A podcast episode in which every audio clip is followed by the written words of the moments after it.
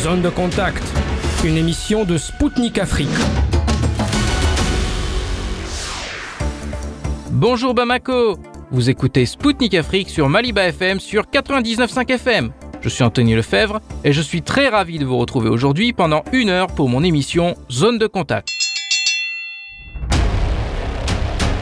Au programme aujourd'hui, la Côte d'Ivoire innove contre la vie chère, l'huile d'olive tunisienne primée à l'international, des pays africains travaillent sur une résolution du conflit en Ukraine et les résultats préliminaires de la présidentielle turque sont connus. L'Occident accuse la Russie d'avoir violé le droit international alors qu'il l'a piétiné partout dans le monde. Le ministre russe des Affaires étrangères mettra en lumière le caractère néocolonial des pays occidentaux. Lusaka a accueilli la deuxième convention des médias africains. Deux journalistes africains reviendront à notre micro sur la situation de la liberté de la presse en Afrique et sur les raisons du déclin des médias occidentaux sur le continent. Un général algérien s'apprête à être jugé en appel alors que sa libération approche. Son avocate nous confiera ses impressions en marge de ce jugement et démentira les rumeurs à l'encontre de son client. La Tunisie souhaite récompenser financièrement les clubs de football dont les supporters se sont bien comportés. Un journaliste camerounais réagira à cette initiative.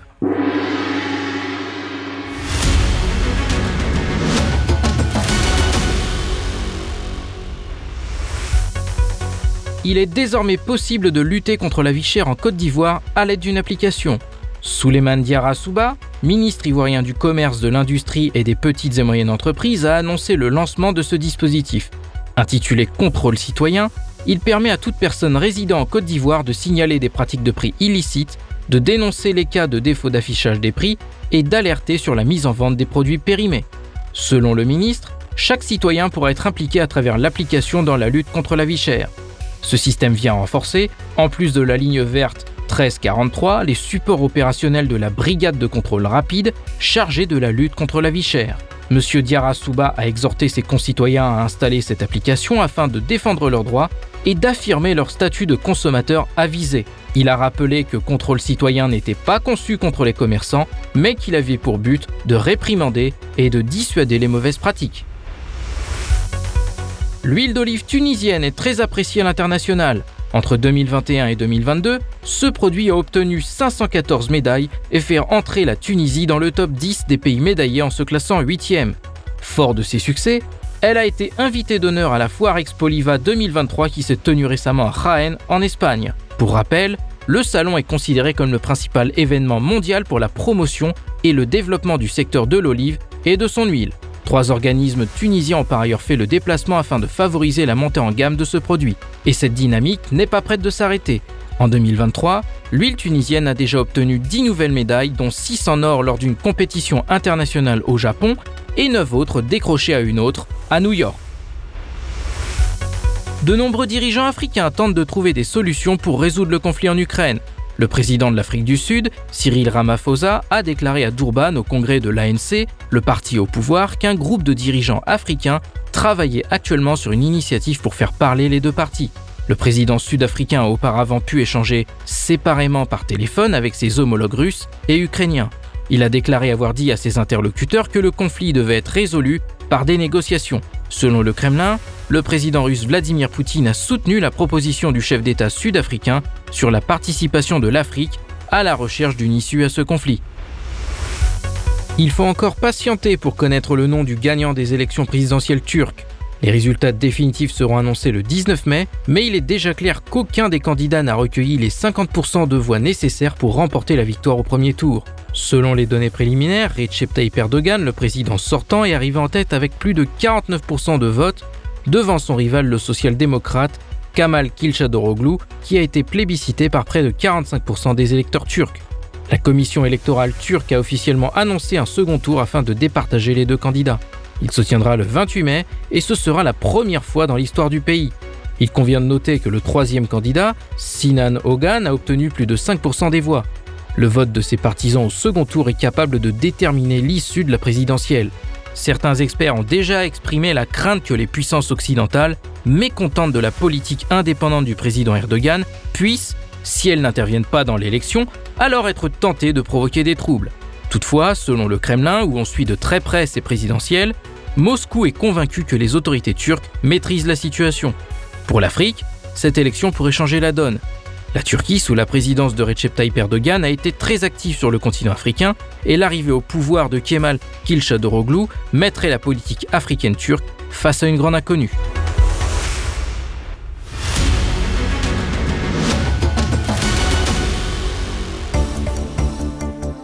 Chers auditeurs et auditrices de Maliba FM, vous écoutez Spoutnik Afrique depuis Bamako sur 99.5 FM. Ici l'émission Zone de contact présentée par Anthony Lefebvre.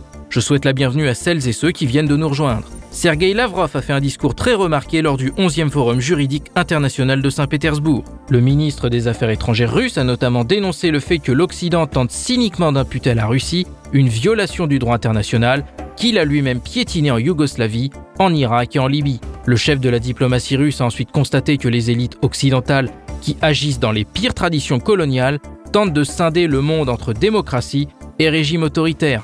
Pour M. Lavrov, toute la quintessence de ce syndrome d'exclusivité se retrouve dans les propos ouvertement racistes du chef de la diplomatie européenne, Joseph Borrell, qui avait déclaré que l'Europe était un jardin alors que la plupart des autres pays du monde étaient une jungle.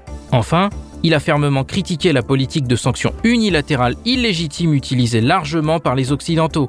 Selon lui, l'esprit et la lettre de la charte de l'ONU sont violés et ce type de mesure ne devrait être qu'une prérogative exclusive du Conseil de sécurité.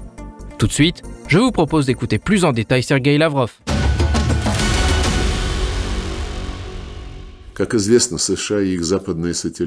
Comme vous le savez, les États-Unis et leurs satellites occidentaux, qui se considèrent comme les maîtres du destin de l'humanité, ont misé sur la consolidation d'un modèle unipolaire de l'ordre mondial, au point que la minorité occidentale a décidé de remplacer l'architecture juridique internationale qui s'est formée autour de l'ONU après la Seconde Guerre mondiale, parce qu'ils appellent un ordre fondé sur des règles. Ces règles, qui ne peuvent tout simplement pas être juridiquement contraignantes, sont conçus par Washington et ses alliés dans leur cercle restreint et interprétés à chaque fois par eux-mêmes. Ils les imposent ensuite à la communauté internationale comme étant contraignantes. Les opposants sont punis en utilisant divers outils illégitimes, de la pression coercitive à la diffamation dans l'espace d'information. De toute évidence, cet ordre fondé sur des règles promues par les Occidentaux a une tendance néocoloniale marquée. Il implique la division du monde entre quelques privilégiés, dotés d'un certain exceptionnalisme, et tous les autres, qui sont obligés de suivre les intérêts du milliard doré. Un ordre centré sur l'Occident est inconcevable sans une politique de deux poids deux mesures. Par exemple, lorsque l'Occident y trouve son compte, le droit des peuples à l'autodétermination est accepté comme la règle absolue. Il suffit de mentionner la confiscation du Kosovo à la Serbie sans aucun référendum, ainsi que les anciennes possessions coloniales que Paris et Londres conservent, contrairement à de nombreuses décisions de l'ONU. Lorsque le principe d'autodétermination contredit les intérêts géopolitiques de l'Occident, comme par exemple dans le cas de la libre expression de la volonté des habitants de la Crimée, des républiques populaires de Donetsk et de Lugansk, des régions de Zaporogie et de Kherson en faveur de l'unité avec la Russie, il est non seulement oublié par l'Occident, mais il condamne avec colère le choix des populations et les punit par des sanctions. Aujourd'hui, rejetant leurs fautes sur autrui, les États occidentaux tentent cyniquement d'accuser la Russie de violer le droit international. Ce même droit international qu'ils ont eux-mêmes piétiné en Yougoslavie, en Irak, en Libye, déclenchant des guerres d'agression contre eux, ils ont essayé de faire la même chose en Syrie. Les Occidentaux ont également violé un autre principe fondamental de la charte de l'Organisation des Nations Unies, la non-ingérence dans les affaires intérieures. Rappelons le troisième tour des élections en Ukraine fin 2004, les révolutions de couleur en Géorgie et au Kyrgyzstan. Cela inclut le soutien au vert au coup d'État sanglant de Kiev en février 2014, ainsi que des tentatives persistantes de répéter le scénario d'une prise de pouvoir militaire en Biélorussie en 2020. Nos collègues occidentaux devraient également se rappeler que le principe clé de la Charte des Nations Unies est l'égalité souveraine des États, indépendamment de leur taille, de leur forme de gouvernement, de leur structure politique ou socio-économique. Cependant, une fois de plus, agissant dans la pire tradition coloniale, les élites occidentales tentent de diviser le monde en démocratie et régime autoritaire. La quintessence du syndrome de l'exceptionnalisme a été la déclaration franchement raciste du chef de la diplomatie européenne, Joseph Borrell, selon laquelle l'Europe est un jardin paradisiaque et le reste du monde une jungle. Washington et ses partisans nous reprochent d'avoir prétendument violé la souveraineté et l'intégrité territoriale de l'Ukraine. Je voudrais souligner une fois de plus que l'opération militaire spéciale a été menée sur la base de l'article 51 de la Charte des Nations Unies, qui prévoit le droit de légitime défense individuelle et collective, et que le Conseil de sécurité des Nations Unies en a été informé en temps voulu. L'opération répondait à une attaque armée du régime de Kiev. Ce faisant, au cours de l'opération militaire spéciale, la Russie protège les Russes et les russophones de l'extermination, élimine les menaces persistantes que l'Occident fait peser sur sa sécurité depuis de nombreuses années à ses frontières et apporte une réponse préventive à une agression de grande ampleur. Permettez-moi de vous rappeler que, jusqu'à récemment, la Russie a fait tout ce qui était en son pouvoir pour réduire le degré de tension en Europe. Pendant ce temps, Kiev et ses protecteurs ont ouvertement saboté la mise en œuvre de la résolution 2202 du Conseil de sécurité des Nations Unies, qui a approuvé le paquet de mesures de Minsk en 2015. Les aveux cyniques des anciens dirigeants de l'Ukraine, de l'Allemagne et de la France sur le fait que pendant sept longues années, ils ont saboté la mise en œuvre de ces accords dans le but de garnir l'Ukraine d'armes pour affronter la Russie en sont la preuve évidente. L'utilisation généralisée de restrictions unilatérales illégitimes par les États occidentaux fait partie intégrante de l'ordre fondé sur des règles. Il s'agit d'une violation flagrante de l'esprit et de la lettre de la Charte des Nations Unies. Les sanctions sont la prérogative exclusive du Conseil de sécurité. Conformément à ce qu'on appelle l'ordre fondé sur des règles, les attaques contre les organes pacifiques de règlement des différences se multiplient également. La Cour internationale de justice, un organe de la Charte des Nations Unies, dont l'autorité en matière d'interprétation du droit international ne peut être surestimée, est soumise à d'énormes pressions. Devant cette Cour, le régime néo-nazi de Kiev et ses maîtres américains ont déposé une plainte contre la Fédération de Russie au titre de la Convention pour la prévention du génocide sur la base d'une logique perverse. Le tribunal n'a pas résisté à la pression de l'Occident collectif et a jusqu'à présent ordonné des mesures dites provisoires. Parallèlement, plus de 30 pays, principalement des membres de l'UE et de l'OTAN, tentent d'intervenir aux côtés de l'Ukraine. Nous considérons ces actions comme un abus flagrant des procédures de la Cour, une tentative de pression ouverte et de chantage. La Cour pénale internationale est un autre exemple frappant de cet ordre fondé sur des règles. Cette véritable pseudo-cour, devenue un outil docile entre les mains des anglo-saxons, continue de faire preuve de partialité politique, d'inefficacité et de manque de professionnalisme. Son implication dans les intrigues régionales n'a jamais contribué à la résolution politique des conflits, mais les a au contraire exacerbés. Aujourd'hui, cette structure s'oriente vers de nouvelles solutions scandaleuses, y compris l'élargissement unilatéral du champ juridictionnel, elle ignore les immunités des représentants de l'État en violation du droit international. Cette politique a déjà provoqué une crise aiguë dans les relations de la Cour pénale internationale avec les pays africains. Aujourd'hui, à l'instigation de ses sponsors occidentaux, la haie tente de se donner une nouvelle utilité par des moyens et des machinations préjudiciables. D'ailleurs, les soi-disant fonds extra-budgétaires pour le dossier ukrainien ont été affectés très ouvertement par le Royaume-Uni, les Pays-Bas, le Canada, la Roumanie et le Japon. Un bon exemple de justice indépendante selon les règles occidentales. Chers collègues, la Russie a toujours prôné le respect du droit international, dont la source principale reste la Charte des Nations Unies, et le renforcement des principes juridiques et démocratiques de la communication interétatique. À cette fin, nous continuerons à contribuer au renforcement du rôle central et coordonné de l'organisation dans les affaires du monde. Nous continuerons à exploiter au maximum le potentiel de notre participation au Conseil de sécurité, aux autres structures des Nations Unies et au groupe des amis pour la défense de la Charte des Nations Unies.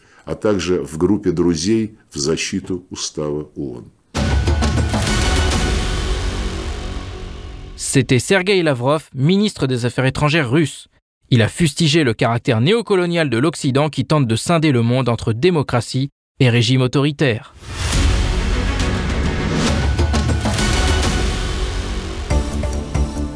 Mesdames, Messieurs, vous écoutez Spoutnik Afrique sur les ondes de Maliba FM à Bamako. Moi, Anthony Lefebvre, je vous salue si vous venez de régler votre poste de radio sur 99.5 FM. La capitale zambienne Lusaka a accueilli du 11 au 13 mai la deuxième convention des médias africains.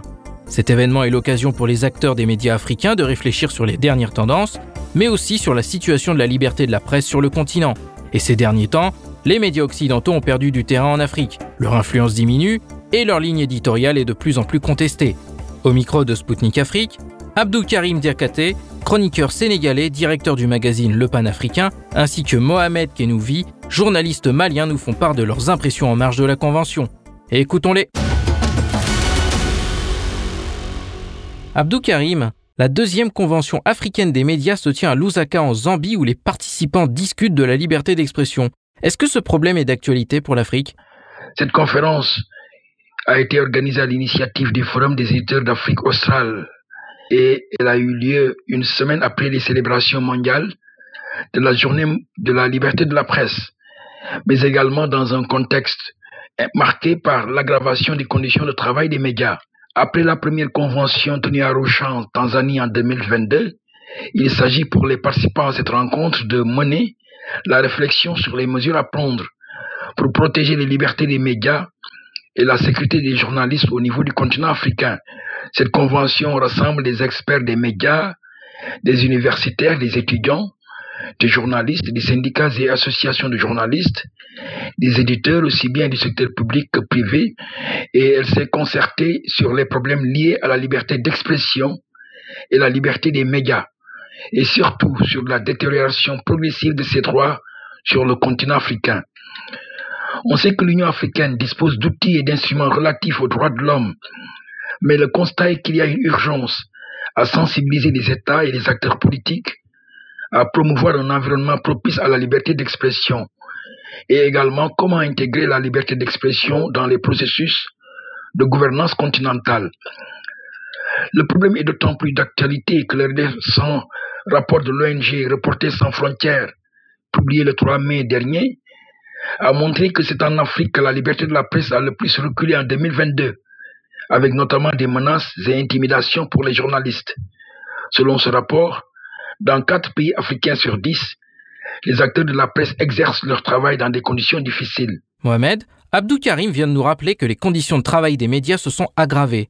Et que pensez-vous de la pertinence de ce problème? Évidemment que ce problème est d'actualité euh, sur le continent parce que d'abord, je, pense que euh, la liberté d'expression, euh, c'est une quête permanente. elle n'est jamais totalement acquise de tout temps et de toute époque.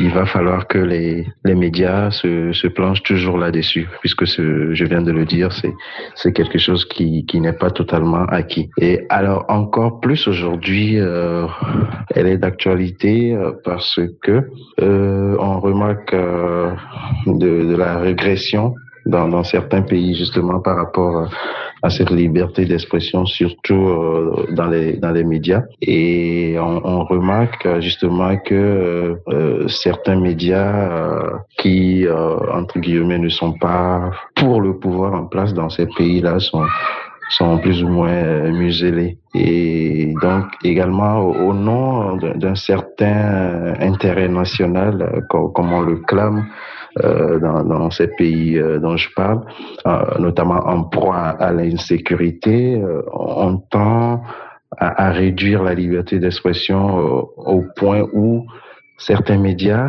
s'auto-censurent eux-mêmes. Donc, et pour moi personnellement, c'est ce qui est le plus grave aujourd'hui, l'autocensure des, des médias dû à l'environnement dans ces pays-là. Mohamed, les médias occidentaux sont largement présents dans le paysage médiatique africain.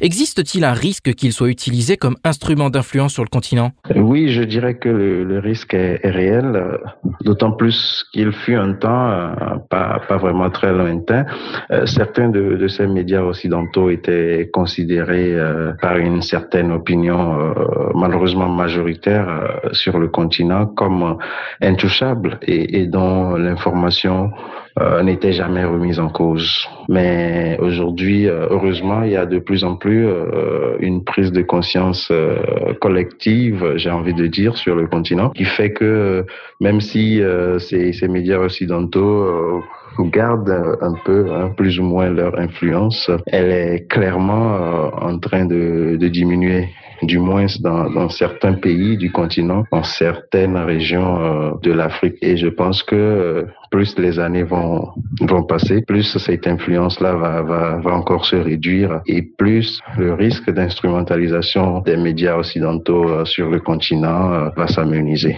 C'est ce que je pense. Mais tout dépend, encore une fois, de la prise de conscience sur le continent de ce que tout ce qui vient de ces médias n'est forcément pas vrai et voilà, il faut que la jeunesse euh, arrive à donc euh, avoir une jugeote elle-même, j'ai envie de dire par rapport euh, à, tout ce qui vient de, de, de, ces médias, non seulement occidentaux, hein, mais même les médias nationaux locaux. Je pense que ce n'est qu'à ce prix que on pourra éviter d'être instrumentalisé comme les médias occidentaux ou les médias en général. Abdou Karim, Mohamed vient de dire que les médias occidentaux sont encore considérés comme intouchables pour une partie de l'opinion publique africaine. Et à votre avis, quelle place occupent-ils dans l'espace médiatique de l'Afrique? Les médias, radio, télévision et agences de presse sont un des leviers essentiels de la stratégie mise en place par les puissances occidentales notamment pour défendre leurs intérêts économiques ou politiques dans le monde et surtout en Afrique. Comme le dit le politiste français Philippe Boulanger, je le cite, les médias sont des instruments au service de leurs objectifs, dont le premier but est d'orienter les opinions publiques des pays étrangers en leur faveur. Fin de citation. Il y a une véritable bataille médiatique pour le contrôle et la volonté d'influencer les opinions publiques africaines. Il faut le dire. C'est l'ouverture démocratique des années 90 en Afrique qui a permis aux médias occidentaux, en particulier les trois grandes radios internationales que sont la BBC, RFI et Voice of America, d'étendre leur présence sur les ondes du continent.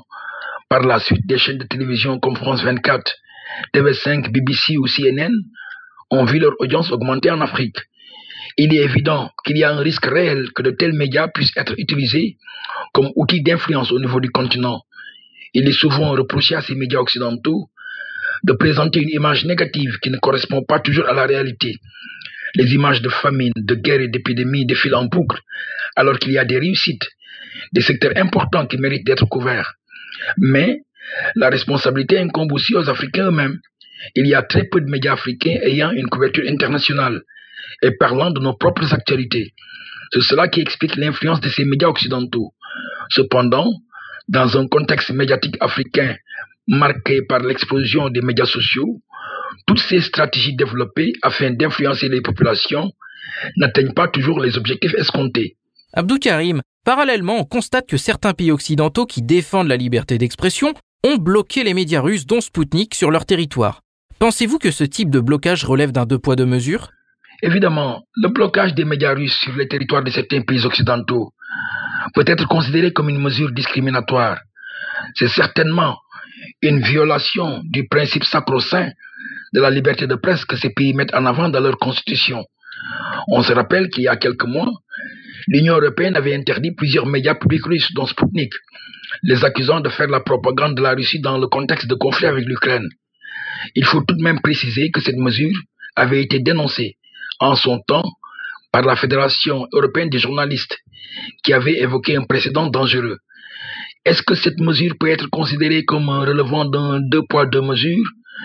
En tout cas, il revient à l'État, dans chaque pays européen, de porter plainte en cas de violation des règles de diffusion d'un quelconque média auprès de l'organisme chargé de la régulation du secteur. Ce système est primordial pour protéger la presse contre les interférences politiques.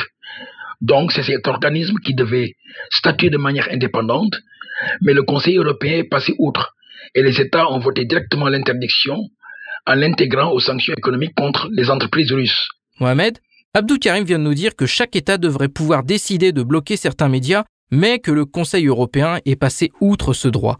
Trouvez-vous aussi qu'il s'agit d'un deux poids deux mesures? Je pense qu'il serait euh, simple euh, de, réduire le, problème euh, sur le dos d'une question de deux poids deux mesures.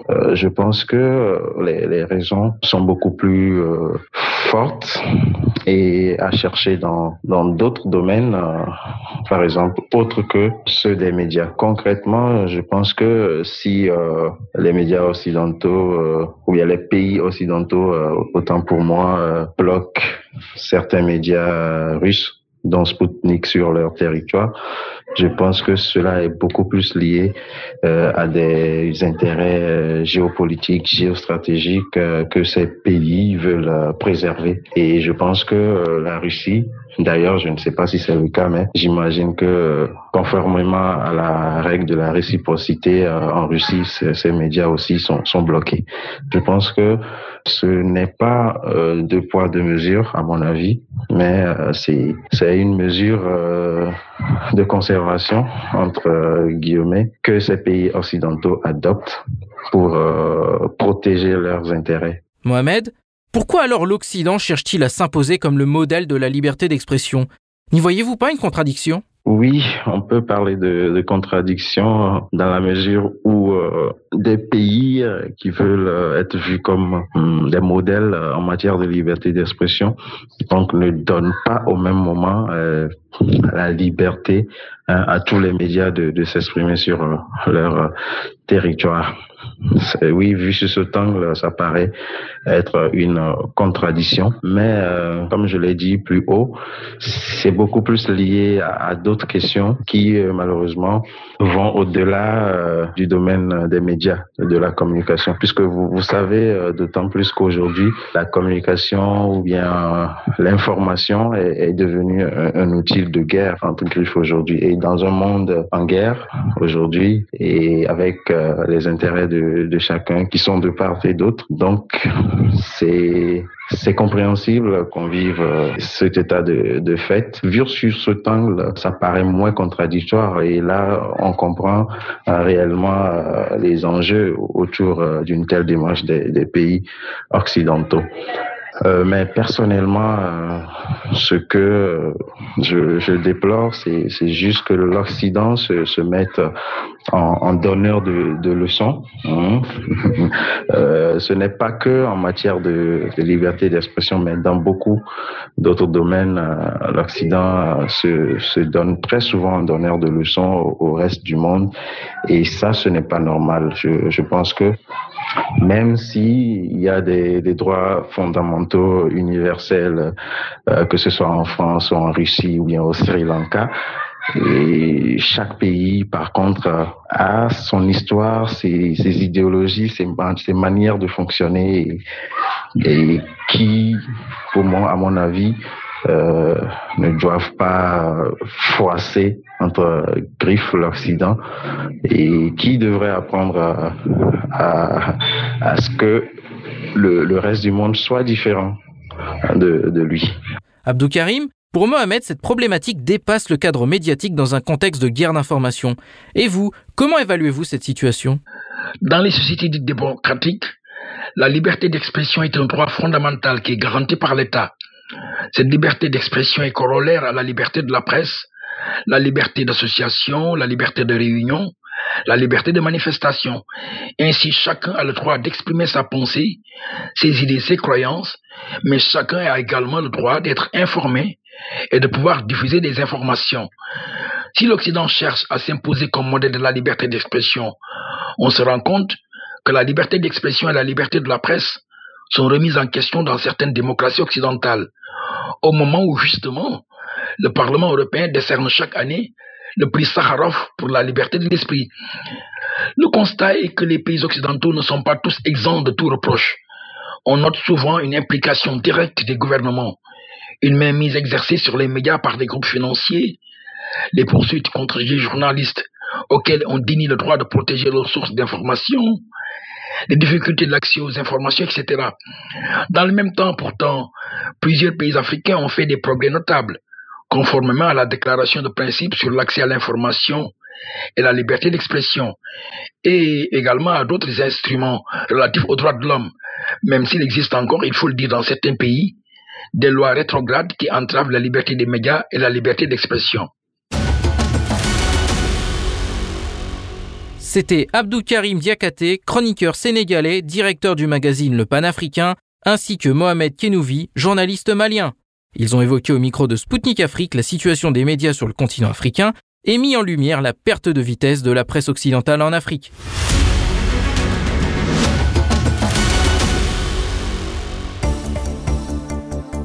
Chers auditeurs de Maliba FM, vous êtes bien à l'écoute de Spoutnik Afrique depuis Bamako. Moi, Anthony Lefebvre, présentateur de l'émission Zone de Contact, je vous souhaite la bienvenue si vous venez de nous rejoindre. Le général algérien Ali Guédiri comparaîtra de nouveau devant les tribunaux algériens. Le 16 mai, un procès en appel se tiendra alors qu'il doit être libéré le 13 juin à l'issue de sa peine. Pour rappel, le général Ali Guédiri purge actuellement une peine de prison de 4 ans pour atteinte au moral de l'armée en temps de paix.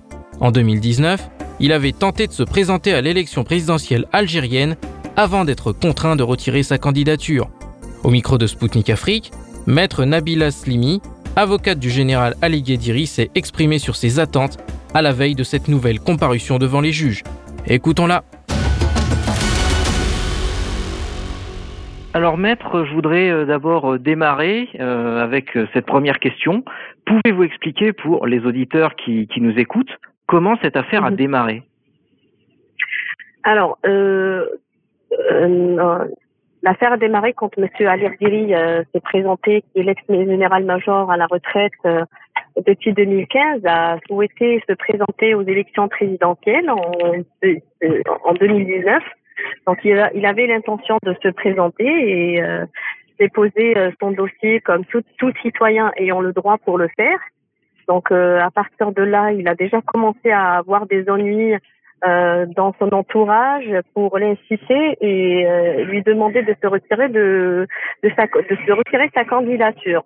Et tout le monde sait que l'Algérie est passée par une révolution en février 2019, chose qui a fait que les élections prévues en avril 2019 ont été avortées et reportées jusqu'au mois de juillet 2019.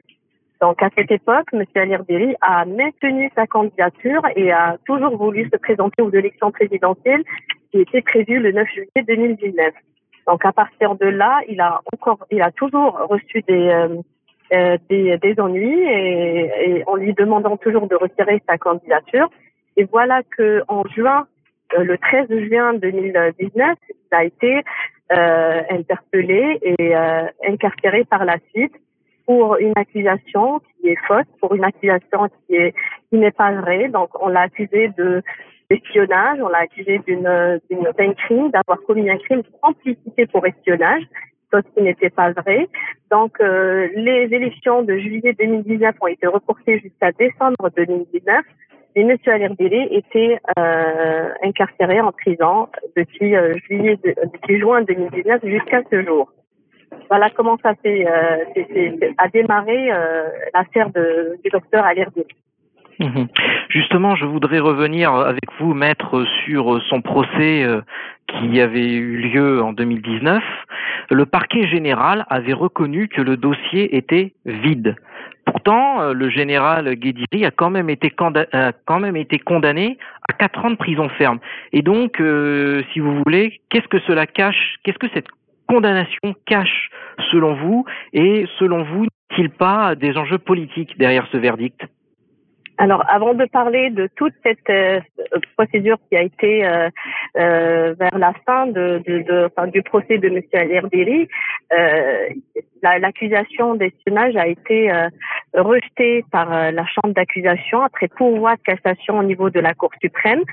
Donc il faut il faut ajouter que M. Alirdiri a été accusé par la suite devant le juge d'instruction. Donc le dossier qui est monté par euh, la police judiciaire a été transférée vers le juge d'instruction qui a ajouté une autre accusation qui est la participation en temps de paix à la démoralisation de l'armée. Donc mhm. à partir de là, on s'est retrouvé avec deux accusations. La première a été rejetée après avoir fait appel pour les deux, bien évidemment, devant la chambre d'accusation. Et par la suite, on a fait un, pourvoi de cassation devant la Cour suprême qui a renvoyé le dossier encore une fois vers la chambre d'accusation, qui a annulé la première accusation, donc il n'y a plus histoire et, euh, et, un crime euh, par lequel il pouvait être condamné jusqu'à 20 ans de réclusion. Et, mais ils ont maintenu quand même la deuxième accusation, qui est la participation en temps de paix à la démoralisation de l'armée. Donc voilà, le combat continue depuis février 2020, depuis la décision de, de la Chambre d'accusation qui a finalement euh, renvoyé son dossier devant le tribunal criminel d'Alger et euh, voilà que M. Al-Erdili a été condamné en première instance à quatre ans de prison ferme euh, et par la suite bien évidemment on a fait appel et on se retrouve encore une fois devant la cour d'appel qui a euh, jugé encore une fois M. Al-Erdili de coupable et l'a condamné une nouvelle fois à quatre ans de prison.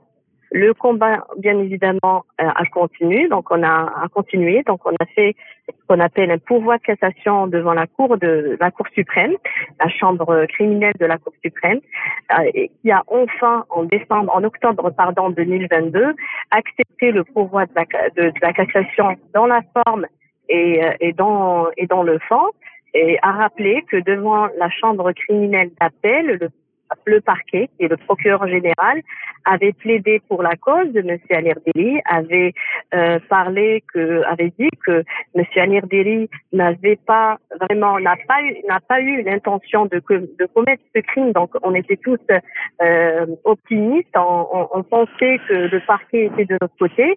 Et voilà que, par la surprise, en, il a requis quand même 10 ans contre M. Alirdeli.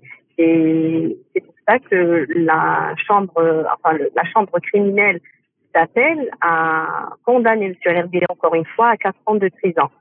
Donc voilà, nous, on a quand même fait le pourvoi de cassation devant la Cour suprême pour demander, bien évidemment, il y avait beaucoup de vices de forme, euh, parmi lesquels le juge qui a jugé M. Alirdili n'était pas président pour avoir la compétence de trancher dans le dossier de M. Alirdili. Donc il était un simple conseiller et plus que ça, il y avait un autre vice de forme euh, du jugement et dans le fond, bien évidemment, les faits sont faux. Monsieur Alirdili, en aucun cas, a voulu démoraliser l'armée, en aucun cas, parce qu'il s'agit d'un article de journal, entre autres, un article publié dans un journal public le 25 décembre 2018, où M. Alirdili avait évoqué, avait parlé dans une interview avec un journaliste sur plusieurs sujets, parmi lesquels le, le, journaliste lui avait demandé quel était le rôle de l'institution, l'institution militaire euh, dans la situation où vivait l'Algérie, où venait euh, le Hirak en Algérie. Donc, M. Al-Erbeli avait répondu que l'institution militaire a un rôle principal pour mener les élections présidentielles, ce qui a été euh, compris ou interprété comme participation à la démoralisation de l'armée. Donc euh, voilà que la Cour suprême, je rappelle, qu'en octobre 2022, finit par trancher à notre faveur, donc dans la, en faveur de M. Alerbeli, et finalement, le dossier a été encore une fois renvoyé vers la chambre criminelle d'appel pour être programmé le 16 mai prochain. Oui, tout à fait, euh, maître. C'est ma question suivante. Donc, euh, le 16 mai prochain, on a un procès en appel qui se tiendra alors que le général doit être libéré le 13 juin. Et euh, euh, si vous voulez, euh, moi j'aimerais vous demander quelles sont vos craintes et quels sont vos espoirs en marge de ce jugement. Donc tout d'abord, restons optimistes parce que M. Alirdiri n'a pas commis les faits, il reste innocent. En aucun cas il avait l'intention, n'avait même pas l'intention, en aucun cas, si vous prenez l'article de journal, vous allez bien comprendre qu'il a parlé que du bien ou du défunt Gaïd Salah, qui était euh, le, responsable de l'armée à cette époque, et ou de bien de l'institution militaire, qui est bien évidemment une institution constitutionnelle respectée, surtout euh, par euh, les, militaires qui l'ont servi. Jarir a servi l'institution militaire durant ses 42 ans. Donc nous, ce qu'il dit, c'est qu'il n'ose même pas parler euh, devant euh, ses proches euh, ou critiquer l'institution militaire et pourquoi il va le faire avec des journalistes ou en public ou, pour démoraliser l'armée? L'intention n'était pas là et les faits ne sont pas là. Donc, restons optimistes par rapport à, la situation qui va se dérouler le 16 mai. Pourquoi? Parce que déjà, le pourvoi de cassation du, parquet ou du procureur général devant la Cour suprême a été rejeté. Hein. deux, les faits, bien évidemment, ne sont pas vrais. Et de trois, moi, j'y crois toujours à cette histoire d'apaisement que le président de la République actuelle essaye de mener. Et, euh, et M. Anir Deri, bien évidemment, attend son acquittement avec impatience. Les craintes sont là parce que le dossier a été quelque part euh, manipulé, parce que on, on tous qu'il a été écarté des élections présidentielles, il a été euh, jugé euh, coupable des faits qu'il n'a pas commis et il a été bien évidemment pas menacé, mais il a été dans des zones pour ne pas se présenter. Voilà qu'on se retrouve devant des, élections présidentielles prochaines, dans même pas deux ans, donc dans une année et demie, où M. Alerderi, dans tous les cas, il n'a pas ses droits civiques, je rappelle bien, et politiques pour euh, avoir l'intention de se présenter encore une fois. Il faut dire qu'il est euh, en, dans, dans un moral bien élevé, physiquement il se porte bien, mais il est fatigué. Cela fait quatre ans qu'il est en prison pour rien, pour des faits qu'il n'a pas commis. Il veut juste rejoindre sa, sa famille et continuer sa vie dans la paix et dans le bonheur auprès de ses proches. Mmh. Et selon vous, euh, pourquoi il y a un tel acharnement sur votre client? Honnêtement, je vous l'ai dit, à une époque, bien évidemment, il s'agissait euh, comme on sait tous, l'Algérie a, a, vécu vraiment euh, une époque où il y avait beaucoup de clans, beaucoup de d'ennemis, beaucoup de personnes qui ont des intérêts personnels que des, intérêts généraux. Donc peut-être que ces personnes-là euh, existent toujours. On l'ignore, on ne le sait pas, mais on sait qu'il a quand même des ennemis qui ne souhaitent pas euh, qu'il des geôles de, des prisons, tout simplement parce que peut-être pour eux ils dérangent, mais moi je rappelle bien que le Herbiri, il veut sortir pour rejoindre sa famille, ni plus ni rien, ni moins. C'est-à-dire que là, on est devant une situation, il faut laisser l'homme euh, qui a purgé sa peine, ou bientôt purgé sa peine parce qu'il reste moins J-27 ou J-26, pour qu'il sorte de la prison, pour qu'il puisse continuer sa vie normalement. Voilà, quatre ans, c'est franchement c'est c'est une longue durée pour des faits qu'il n'a pas commis, pour une accusation fausse. Et euh,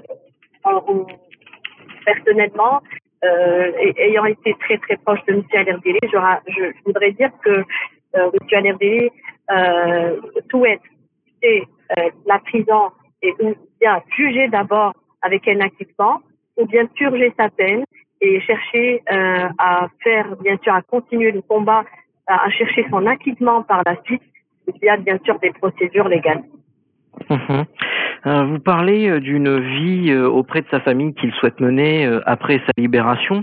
Pourtant, sur les réseaux sociaux, on a des influenceurs qui parlent d'un éventuel retour du général Ali Ghediri en politique.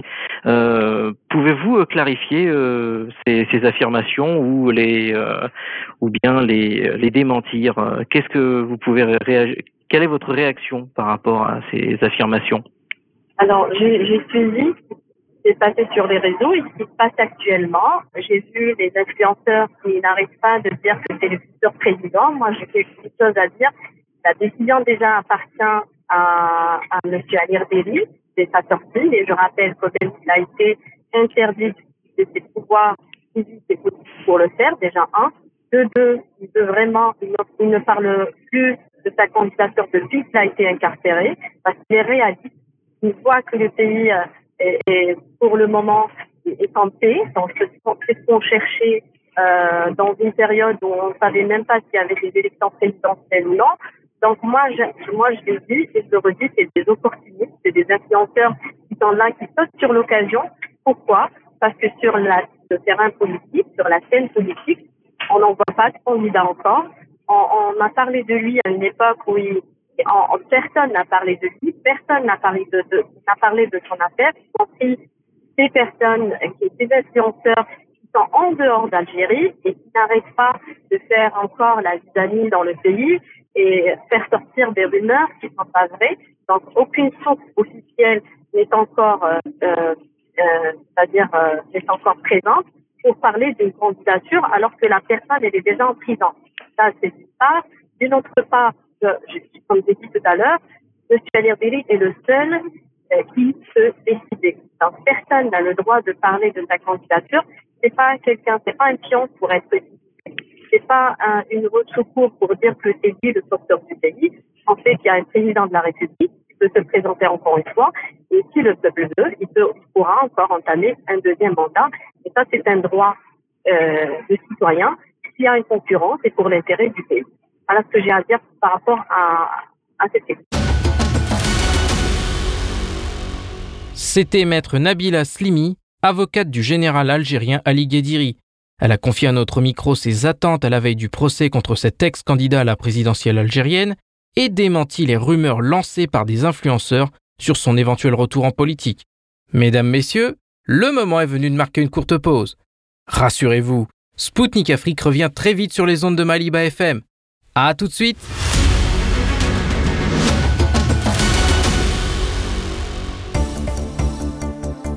De retour à Bamako sur les ondes de Maliba FM. Vous écoutez Spoutnik Afrique et l'émission Zone de contact présentée par Anthony Lefebvre. Je vous salue si vous venez de nous rejoindre dès à présent. La Tunisie souhaite renforcer la sécurité dans ses stades. La Fédération tunisienne de football a décidé de prendre les choses en main après le match chaotique de Ligue des champions africaine entre l'équipe algérienne de la jeunesse sportive de Kabylie et l'Espérance de Tunis. Des incidents impliquant des supporters tunisiens avaient éclaté en tribune et l'image d'un supporter de l'Espérance muni d'une tronçonneuse dans l'enceinte sportive avait fait le tour du monde. Pour redorer la réputation du football tunisien, le président de la Fédération nationale de football, Wadia Jaharia, a rencontré le ministre de l'Intérieur, Kamal El Feki. Ils ont examiné différentes méthodes afin de lutter contre la violence dans les stades, en s'inspirant d'exemples réussis dans d'autres pays. Il a notamment été question d'accélérer la mise en place de billets électroniques. Fait curieux, la fédération a pris l'initiative d'annoncer qu'elle distribuerait 10 000 dinars, environ 3 000 euros, lors de chaque journée de championnat de première division à l'équipe dont les supporters auront fait preuve du comportement le plus exemplaire. Cela concernera les clubs qui participent à la phase de play-off pour le titre, mais aussi ceux qui s'affrontent pour déterminer qui descendra en Ligue 2 tunisienne. Cette mesure qui s'appliquera aussi au match de coupe sera expérimentée jusqu'à la fin de la saison.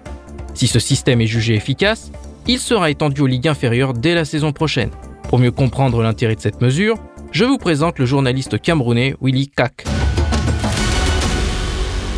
Le quart de finale de Ligue des champions africaine entre la JS Kabylie et l'Espérance de Tunis a été marqué par des incidents. L'image d'un supporter avec une tronçonneuse a fait le tour du monde. Comment cela a-t-il pu arriver? Je pense que l'initiative de la fédération tunisienne n'est pas mauvaise. Elle est d'ailleurs même à saluer. Toutes les initiatives sont bonnes quand il s'agit d'éradiquer la violence dans les stades. Mais avant de revenir sur euh, cette initiative de la Fédération tunisienne, il faut déjà essayer de comprendre le pourquoi de la montée en puissance des violences euh, dans les stades euh, tunisiens. Déjà, il faut convoquer la révolution de 2011 qui a créé un certain nombre de, de, de, de, situations sur le plan social. Il y a désormais euh, beaucoup de, tensions sur le plan politique. Il y a des rivalités entre les ultras, les ultras. Et il faut aussi euh, reconnaître qu'il y a eu depuis lors une montée en puissance du hooliganisme hein, dans euh, le football euh, tunisien et le hooliganisme qui va trouver quand même euh, son origine dans le malaise social. Je parlais tout à l'heure des tensions politiques. Il y a le chômage élevé en Tunisie qui fait que certains peuvent se sentir euh, moins important que d'autres. Et donc ça, ça crée certaines frustrations et c'est ces frustrations qui sont manifestées dans les stades par des violences comme celle-là. Donc je pense que au-delà de l'initiative de la Fédération tunisienne de football, de récompenser désormais les équipes dont les supporters auront été disciplinés dans les stades, il faut que l'État tunisien, le gouvernement tunisien, le ministère de la Jeunesse et des Sports euh, tunisiens prennent des mesures parce que la sécurité dans les stades tunisiens aujourd'hui pose un problème. Parce que que ce soit même les agents de sécurité ou la police tunisienne, j'ai l'impression qu'ils n'ont pas pris la mesure même de la chose parce que on, je le disais tout à l'heure dans euh, mon entame de propos, on ne peut pas expliquer qu'un individu lambda se retrouve avec une tronçonneuse dans une, antenne, sportive. Ça ne s'explique pas. Comment est-ce qu'il fait pour accéder, même ne serait-ce qu'aux alentours du stade? Comment il fait pour s'y trouver avec une tronçonneuse? Donc, je crois que euh, il faut véritablement une réflexion du gouvernement tunisien sur la sécurité dans les stades, parce que là, ça commence à en faire un peu trop. Ça commence à en faire un peu trop. C'est des vies qui sont perdues, c'est des gens qui se blessent. Et vous savez que dans les stades, vous retrouvez des femmes, vous retrouvez des enfants. Euh, le moment qu'on passe dans le stade, c'est un moment de bonheur, c'est un moment de joie qu'on veut partager avec les siens, qu'on veut partager peut-être avec son épouse, avec sa fiancée, avec sa copine, avec son enfant. Mais s'il faille que vous ameniez votre épouse au stade, votre enfant, et qu'après, il y perde la vie, ben là, euh, je ne pense pas que ça ce soit vraiment en, conformité avec même les idéaux, euh, le credo qui aujourd'hui euh, est le socle du football dans le monde. Existe-t-il un antagonisme particulier entre les supporters de ces deux équipes? Je suis très mal placé pour vous le dire, mais ce que je sais quand même, c'est que les supporters de l'Espérance de Tunis sont coutumiers du fait. Hein. On se souvient encore en 2012 que les supporters du club égyptien de Al-Ali avaient été victimes de violences. C'était le match joué à Port Saïd si j'ai euh, bon souvenir, il y a eu 24 morts. Il y a eu 24 morts. Euh, le gouvernement euh, de la Tunisie avait justement déploré euh, ces violences. Et on avait annoncé des mesures de sécurité pour justement mettre le crapin sur les auteurs de ces violences. Maintenant, je sais que que ce soit la Tunisie ou même l'Algérie, ce sont des euh, pays qui font partie de ce qu'on appelle euh, le monde arabe, qui euh, appartiennent l'un et l'autre à des organisations internationales. ça aurait été une équipe marocaine et une équipe algérienne, j'aurais fait le lien automatiquement sur les tensions qui existent actuellement entre les deux États, que ce soit le Maroc et, entre le Maroc et, et l'Algérie, mais vraiment des tensions entre la Tunisie et l'Algérie que ce soit sur le plan politique ou le plan euh, diplomatique, j'en connais pas donc. Euh, mais ce que je sais, c'est que euh, les supporters de l'Espérance de Tunis sont euh, reconnus comme des supporters violents, hein, euh, vraiment très violents même. D'ailleurs, pour la petite information, on, on, on, se souvient que le 11, je crois, le, le, le ce n'est pas le 11 janvier, non, le 10 janvier dernier, ou alors en janvier dernier, euh, excusez-moi un peu, hein, je peux me tromper, mais je sais quand même qu'en janvier dernier, on se souvient que lors euh, du classico entre l'Espérance de Tunis et l'Étoile du Sahel, il y a eu euh, des violences euh, qui ont euh, conduit la police à, intervenir violemment. Il y a eu des blessés, il y a eu même des décès. Donc, les supporters de l'Espérance de Tunis sont reconnus comme étant des supporters extrêmement violents. La fédération tunisienne a annoncé sur les réseaux sociaux qu'elle accorderait une prime financière pour récompenser l'équipe, dont les supporters se seront bien comportés lors de chaque match de championnat et de coupe. Comment jugez-vous cette initiative? Ben écoutez, on ne peut pas pour l'instant, en attendant d'avoir euh, les résultats de l'enquête qui a été ouverte euh, par euh, la police, par la police tunisienne sur ordre du gouvernement tunisien, on ne peut pas savoir pourquoi justement euh, ces incidents ont éclaté, mais moi j'ai vu des images horribles, hein, des images horribles euh, de cet incendie euh, déclenché dans le couloir, euh, dans l'un des couloirs euh, d'accès au stade olympique de Rades. On a vu des images des pompiers qui tentaient justement d'éradiquer cet incendie. L'image de ce supporter avec une tronçonneuse euh, m'a beaucoup choqué parce que je comprends déjà pas comment est-ce que cela a pu être possible.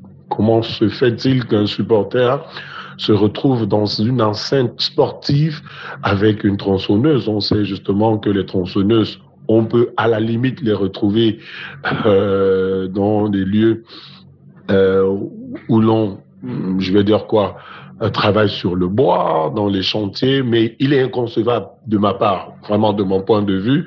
Je peux me tromper, mais je souhaiterais le faire de, bonne foi. Il est inconcevable que quelqu'un se trouve dans une enceinte sportive avec une tronçonneuse. On a vu des images vraiment choquantes des supporters de l'Espérance de Tunis qui renversaient les poubelles euh, sur le côté du stade olympique de Rades. Bon, moi, je, je comprends déjà pas leur réaction parce qu'il faut déjà dire que euh, à l'issue de ce match, c'est l'Espérance de Tunis qui était qualifiée. Bon, c'est vrai que quand vous interrogez certains confrères tunisiens, ils vous disent que les supporters euh, n'ont pas supporté la gestion du match par l'arbitre de ce match.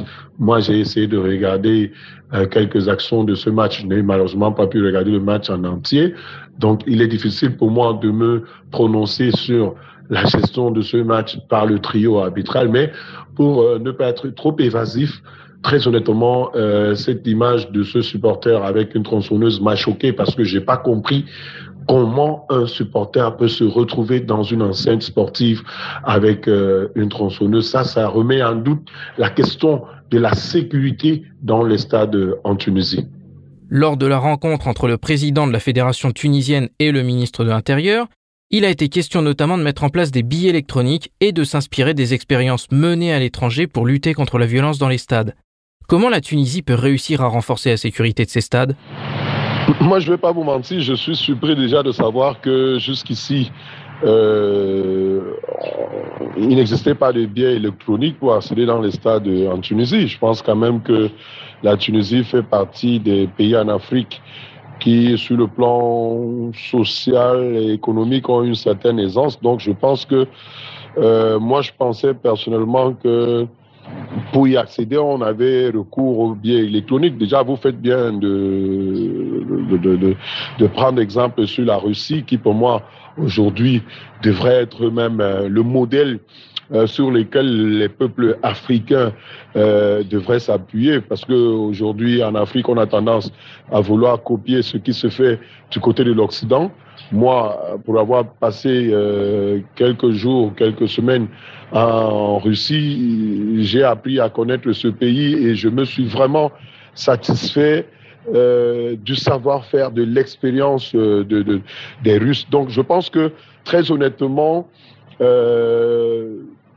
l'institution des biais électroniques pour accéder au stade est une nécessité en Tunisie. Je dis bien est une nécessité parce qu'il est inconcevable aujourd'hui que pour un pays comme la Tunisie, qui est une grande nation de football, que cette nation fasse la une des journaux, fasse la une de l'actualité pour les violences à répétition dans les stades.